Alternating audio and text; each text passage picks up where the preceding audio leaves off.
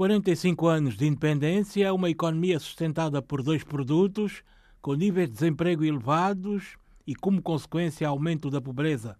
É este o retrato da situação económica e social em Angola. A seguir, o economista Carlos Dado Carvalho, docente na Universidade Católica em Luanda, aponta a falta de receitas como condicionante para a melhoria da situação de vida dos angolanos. Quando uma economia está mal o que, o que se aconselha, e por exemplo tem sido feito na Europa e nos Estados Unidos, o que se aconselha é aumentar as despesas públicas, é baixar os juros, etc.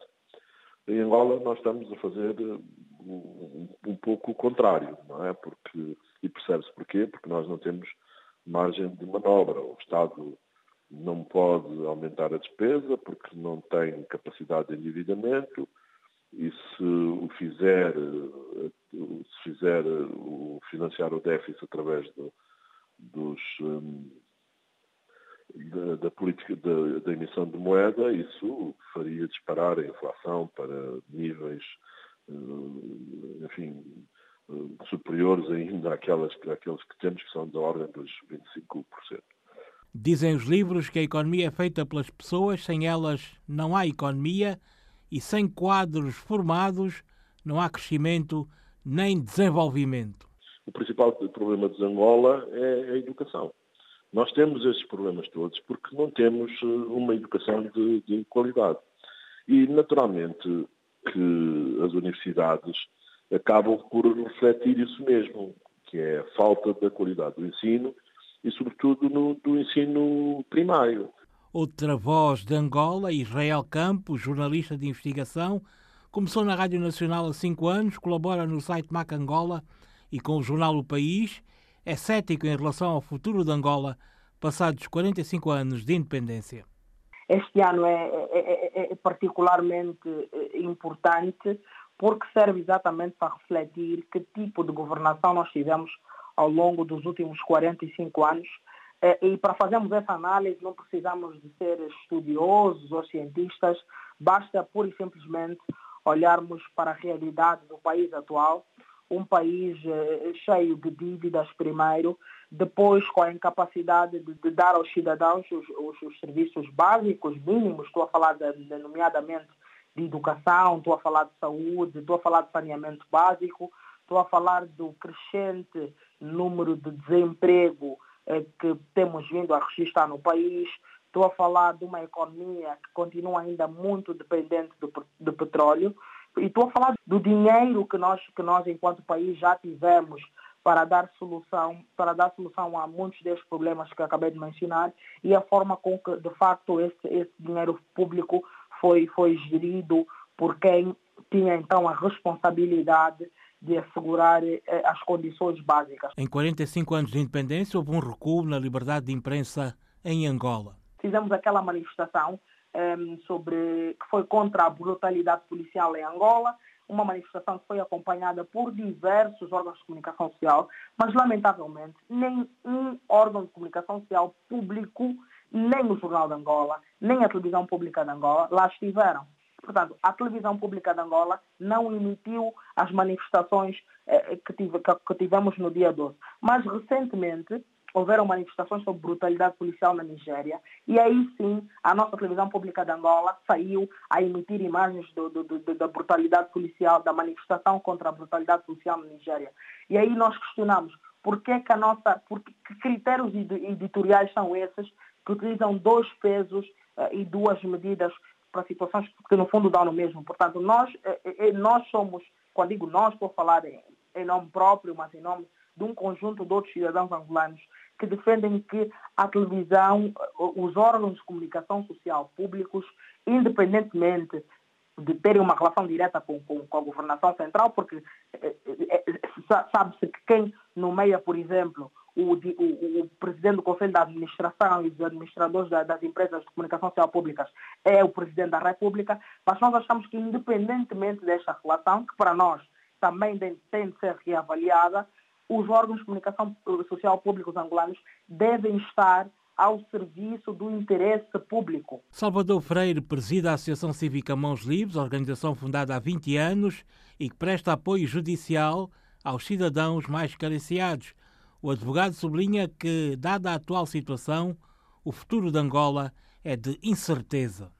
Primeiro devo dizer que o país ainda não tem assim um rumo definido para o seu futuro. Continuamos na expectativa, continuamos a esperar que se desenhe, se redesenhe o futuro do país, porque os acontecimentos que têm já ocorrido aqui no país permitem dizer-nos que não temos uma certeza desse futuro. A certeza eh, está ainda no fundo do túnel porque alguns direitos, garantias fundamentais que os cidadãos deviam ter eh, estão a ser negados eh, porque não há, não há garantias, não há uma cidadania, não há uma democracia que permite dizer que temos um país com alguma perspectiva, alguma visão futurista. Para acentuar a falta de esperança no futuro em Angola, há uma realidade social e ao nível das liberdades e condições de vida da população que se agravou desde 2017 os jovens manifestaram-se por, por causa das promessas que foram feitas pelo Presidente da República. Eu, por acaso, até fui um dos advogados na defesa desses cidadãos e, naturalmente, o que demonstrou a este julgamento é que aquilo que as promessas que foram feitas pelo Presidente da República e os cidadãos reivindicarem foram presos, foram detidos pela polícia, foram espancados. É, isso demonstra exatamente que não há uma grande esperança para os angolanos. A perspectiva que tínhamos do, do, da Sua Excelência, Sr. Presidente da República, foram todas esgoradas. Quer dizer que não há esperança, não há um futuro que resonhe para os angolanos. Continuamos a viver cada vez mais piores ainda que no tempo do ex-presidente José Eduardo dos Santos. Há pessoas que estão a morrer de fome, há desemprego aumentaram cada vez, aumentou cada vez mais. Há, há, portanto, situações que são difíceis, incluso é, nesta, depois de 45 anos de independência, nós estamos a ver angolanos a morrer de fome. Estamos a ver angolanos a comer uh, do resto do lixo dos contentores. O sonho comanda a vida, apesar das dificuldades do dia a dia. Zé Dilson Almeida, outra voz angolana, trabalha numa plataforma digital de informação e pretende criar uma associação de startups para pequenas empresas uh, e startups principalmente é, é, muito difícil cá em Angola. Ainda não temos, temos pouca legislação que, que, que nos ajude, quer em termos uh, uh, fiscais não é, e financeiros, mas nós ainda assim continuamos a trabalhar, continuamos a, a, a, demonstrar que conseguimos fazer e a vontade de, de fazer acontecer.